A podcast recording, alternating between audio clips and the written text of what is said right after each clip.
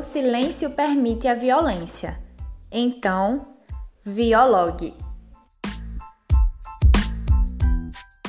Olá, pessoal! Sejam muito bem-vindos a mais um podcast do projeto de extensão chamado Violog, da Universidade de Pernambuco, em parceria com o Núcleo Estadual de Telesaúde, vinculado à Secretaria Estadual de Saúde.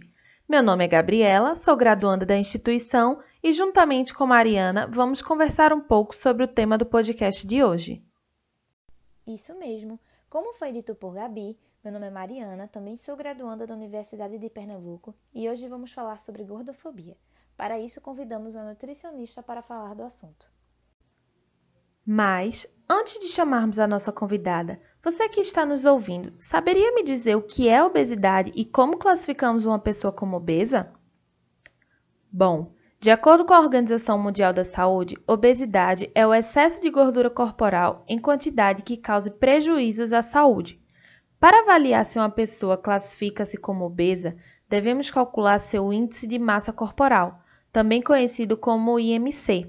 Esse cálculo é feito da seguinte forma: o peso em quilogramas dividido pela altura ao quadrado em metros. Caso o resultado dê maior ou igual a 30 kg por metro quadrado, classificamos essa pessoa como obesa. É válido destacar que a obesidade é uma doença crônica.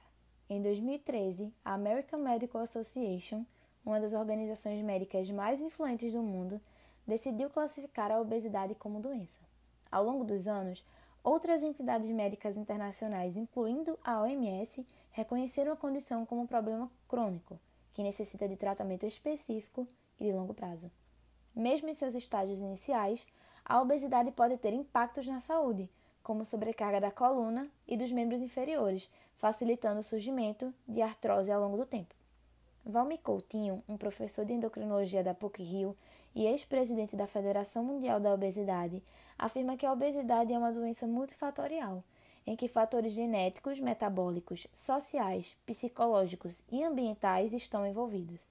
Mas o indivíduo pensa, na maioria das vezes, que a culpa é somente dele associa o excesso de peso à falta de força de vontade, acha que remédio pode não ser a solução e que a cirurgia em si não tem serventia para ele. Então, dificilmente essa pessoa vai buscar ajuda médica.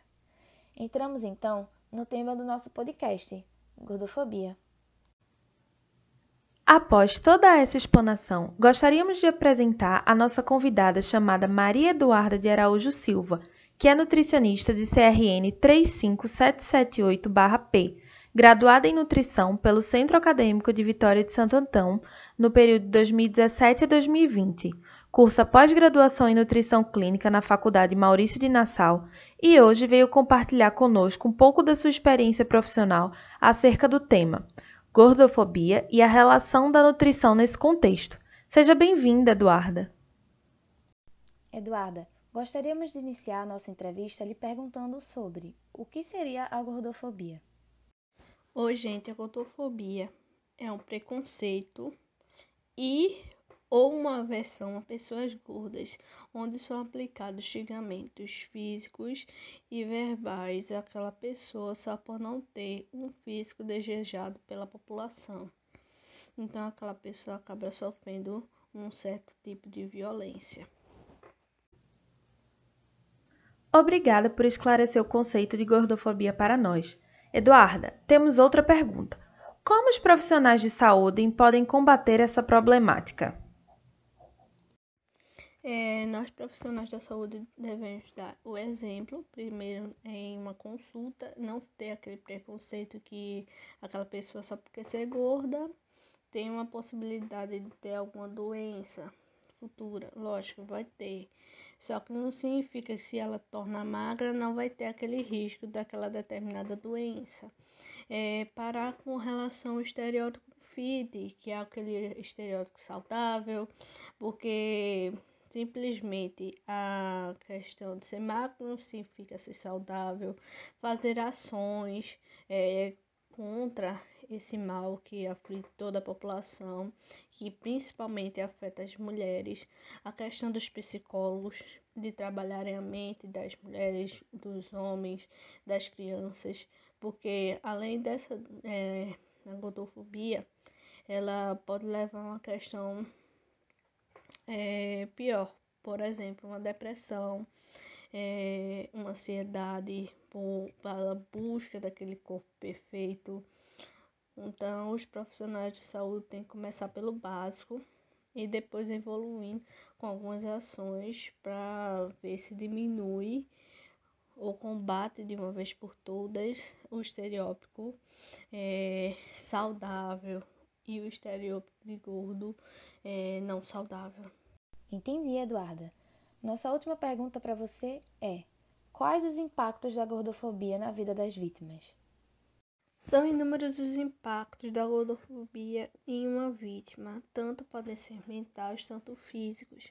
Os mentais podendo o indivíduo ter uma ortoraxia, ou seja, a pessoa só pensar em comidas saudáveis, não pensar de jeito nenhum, não consumir de jeito nenhum um alimento que, digamos assim, não tem uma qualidade tão nutricional tão boa.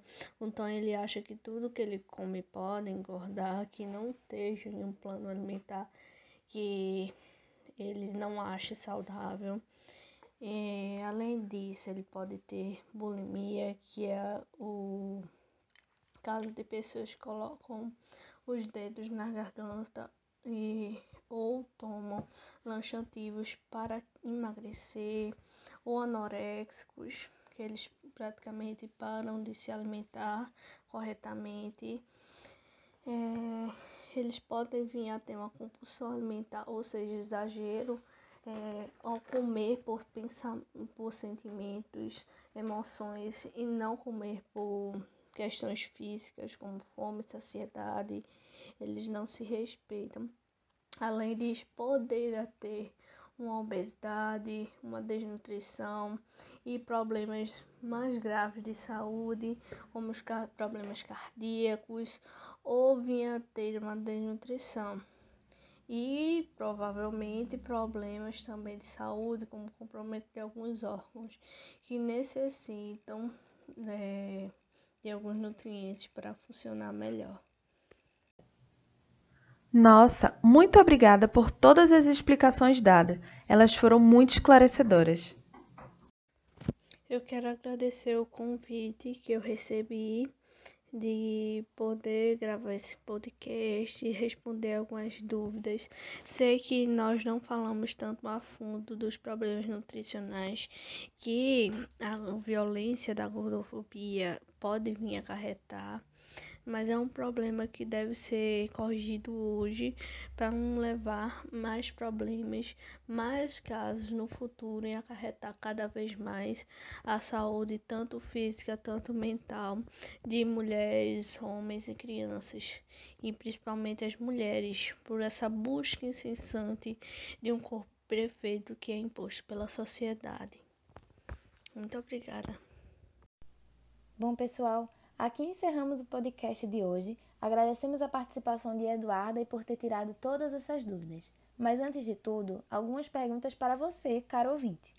Você já fez algum comentário de gordofobia? Ou já sofreu ataques de gordofobia? Você sabia que era um tipo de violência?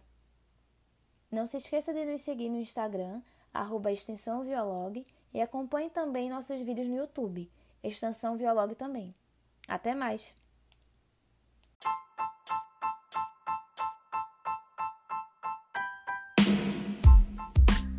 O silêncio permite a violência. Então, viologue.